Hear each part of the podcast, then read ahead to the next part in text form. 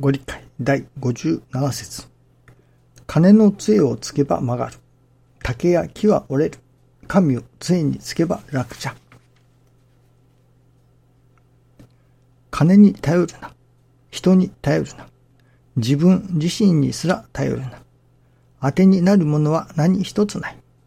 ただ頼りになるのは神様だけと悟るところから、おのずと一心の信心が生まれ、真の世界に住むことができる。神を杖につけば楽じゃと言われるのに、楽でないなら、神様以外のものを頼りにしている証拠である。金や物や人も皆向こうの方からやってくるもの。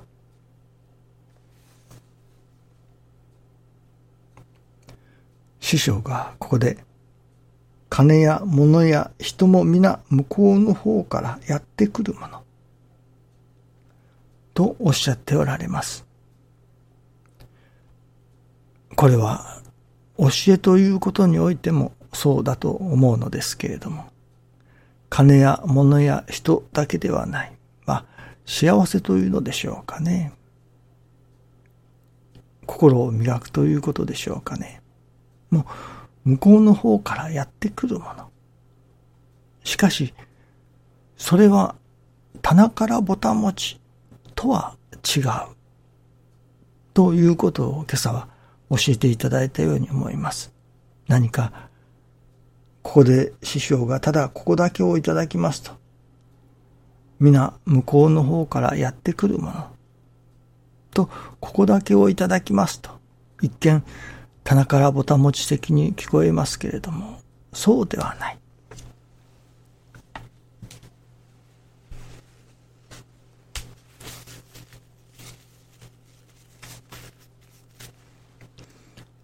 棚からぼたもちではないのですね。そこには何がいるのか。それは求めるからですね。求めるところに向こうから神様が差し向けてくださる。こちらが求めなければ、やはり神様も差し向けてはくださらない。頼まぬ者は知らぬ。とも師匠は教えてくださいます。頼むから初めて神様が耳を傾けてくださる。こちらが頼まないならば神様も耳を傾けてくださらない。というようなことにもつながるのではないでしょうかね。これはちょっと矛盾したところもあるにはあるのですが、それこそ頼まぬでも神様が先回りをしておかげをくださる。思い以上、願い以上のおかげになる時もあります。しかし今日いただきますのは、頼まぬ者は神も知らぬという世界もあるということですね。棚からぼたもち的におかげやお得が来るものではない。寄ってくるものではない。こちらがやはり求めていかなければ、神様、これをください、あれをください、こういうおかげをください、ご神徳をください、と、こちらからやはり求めていかなければ、神様ももうくださらない。というところもあるわけですね。師匠は限りない追求ともおっしゃっておられました。信心には限りない追求がいるのだと。本当からより本当を求めていく精進。限りない精進。そこに限りないおかげと。限りない精進があるから限りないおかげもあるということですね。実は、ここ数日前からビデオカメラを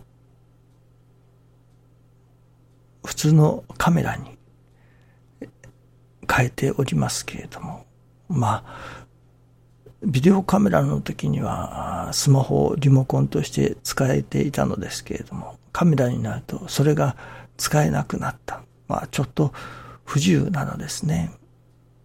映りは良くなったかもしれないけれども、その、使い勝手がもう一つ不自由なのですね。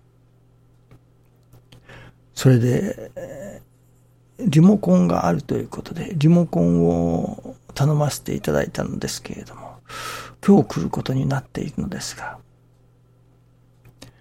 ズームの方がうまくいきません。いつもそのスイッチを入れるたんびに元の定位置に戻ってしまうわけですね。それでスイッチを入れて大変微妙に設定をしなければならない。これがなかなか難しいのですね。